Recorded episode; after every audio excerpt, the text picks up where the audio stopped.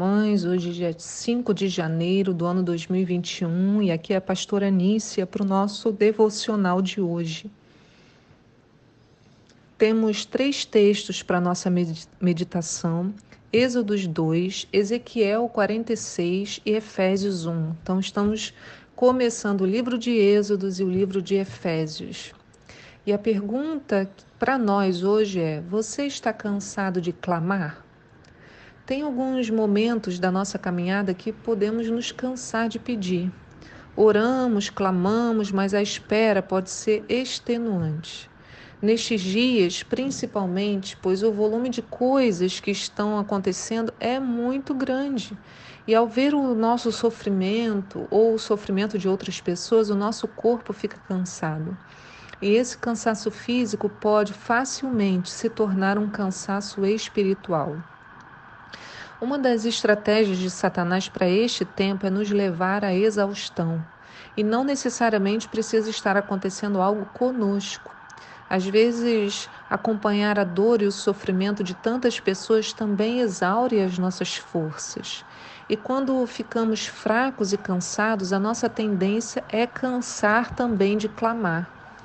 Não é assim que acontece? Você pode me dizer, né? Não é assim, a gente vai ficando cansado num dia, no outro, o acúmulo vai nos tornando cada vez mais calados, né? sem forças para clamar. O nosso inimigo é astuto, ele sabe que se conseguir calar a nossa voz, fazer cessar o nosso clamor, ele vencerá. Por isso precisamos ficar atentos. Mas como lutar contra esse cansaço? Olha, infelizmente não há mágica. É uma guerra mental constante, não é uma batalha que se vence uma vez e acabou. O campo de batalha é na mente, temos que ficar preparados para ela. Eu tenho falado bastante sobre isso nos devocionais e nas pregações, porque é um tempo de olhar para dentro, para nossa mente e deixar que a presença de Deus nos inunde. É quando, como eu preguei outro dia, aquela lição que as árvores né, do cerrado nos ensinam. Você vai se tornando, vai gerando né, uma capacidade de absorção e uma casca cada vez mais grossa para você proteger o que está no seu interior. Então, essa é uma lição bem conhecida, né? Nesse tempo de olhar para dentro, para nossa mente, deixar que a presença de Deus nos encha, é a lição de Isaías 40. No versículo 28 diz: Será que você não sabe, nunca ouviu falar? O Senhor é Deus eterno, Criador de toda a terra. Ele não se cansa nem fica exausto, a sua sabedoria é insondável. Ele fortalece o cansado e dá grande vigor ao que está sem forças.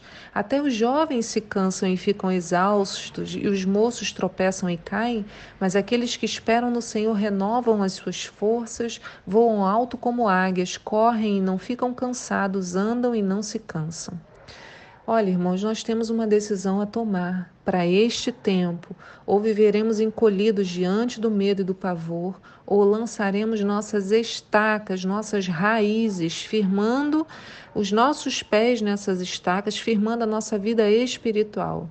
Porque quando temos a nossa força renovada, podemos ao menos usar a nossa voz para clamar. E é isso que nos ensina o devocional de hoje. Como vimos ontem, os egípcios estavam explorando o trabalho do povo de Israel.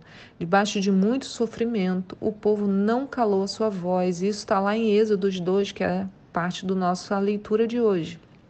No versículo 23 diz assim: Muito tempo se passou depois disso, morreu o rei do Egito, e os israelitas gemiam e rogavam por socorro divino debaixo de uma escravidão, e o seu clamor subiu até Deus.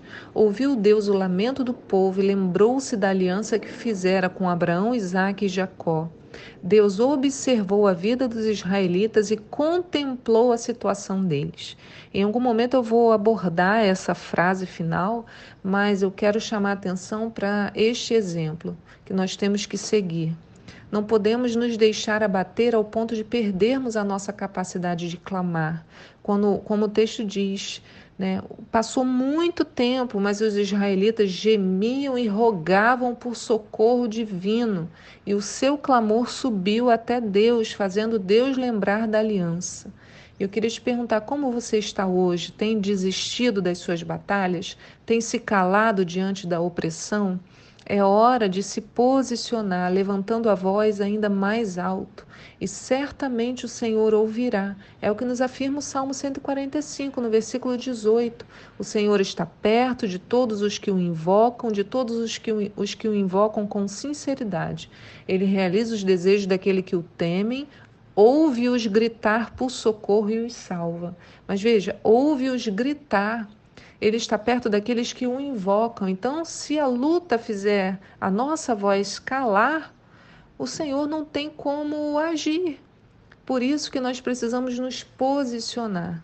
E eu queria terminar o devocional de hoje com a carta de Paulo no livro de Efésios, que é objeto da nossa leitura de hoje também. Ele finaliza o capítulo 1 de modo tão tão amoroso que eu gostaria de pronunciar esta mesma palavra sobre a vida de vocês. Então, Efésios 1, no versículo 15, diz assim, e é como quero usar as palavras de Paulo, como eu declarando sobre a sua vida. Por este motivo, também eu, tendo ouvido falar da fé no Senhor Jesus que existe entre vós e do vosso amor fraternal para com todos os santos, não cesso de dar graças por vós, recordando-me de vós em minhas orações para que o Deus de nosso Senhor Jesus Cristo, Pai da Glória, vos dê o espírito de sabedoria e de revelação no pleno conhecimento dele.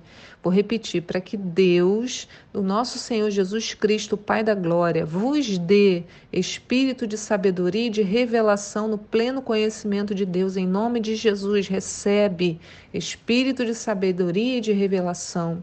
Oro ainda para que os olhos do vosso coração sejam iluminados, para que saibais qual é a real esperança do chamado que ele vos fez, quais são as riquezas da glória da sua herança nos santos e a incomparável grandeza do seu poder para conosco, os que cremos, conforme a atuação da sua potência portentosa força. Aleluia! Né? Que nós saibamos qual é a real esperança do chamado que o Senhor nos fez, quais são as riquezas da glória da sua herança, incomparável grandeza do seu poder. É isso, irmãos, é isso que vai nos sustentar nesses dias, esse mesmo poder que agiu em Cristo ressuscitando-o dos mortos e entronizando-o à sua direita nas regiões celestiais, muito acima de toda potestade, autoridade, poder e domínio, e de todo nome que possa ser pronunciado, não somente nessa era, mas da mesma forma na que há de vir. O Senhor sujeitou tudo que existe debaixo dos seus pés e o designou cabeça sobre absolutamente tudo que há e o concedeu à igreja, que é o seu corpo, a plenitude daquele que satisfaz tudo quanto existe em toda e qualquer circunstância. Esse é o Jesus que nós cremos, é este sangue que está sobre nós, é esse poder que opera em nós. É por isso que nós cremos e temos a nossa esperança renovada o mesmo poder que agiu em Cristo, ressuscitando dos mortos, age sobre nós, nos tirando do charco, nos tirando do sofrimento, nos dando forças para aguentar. Que o Senhor abençoe a sua vida no dia de hoje, que você receba esta palavra no seu coração e esteja cheio da presença de Deus. Fique na paz do Senhor. Amém.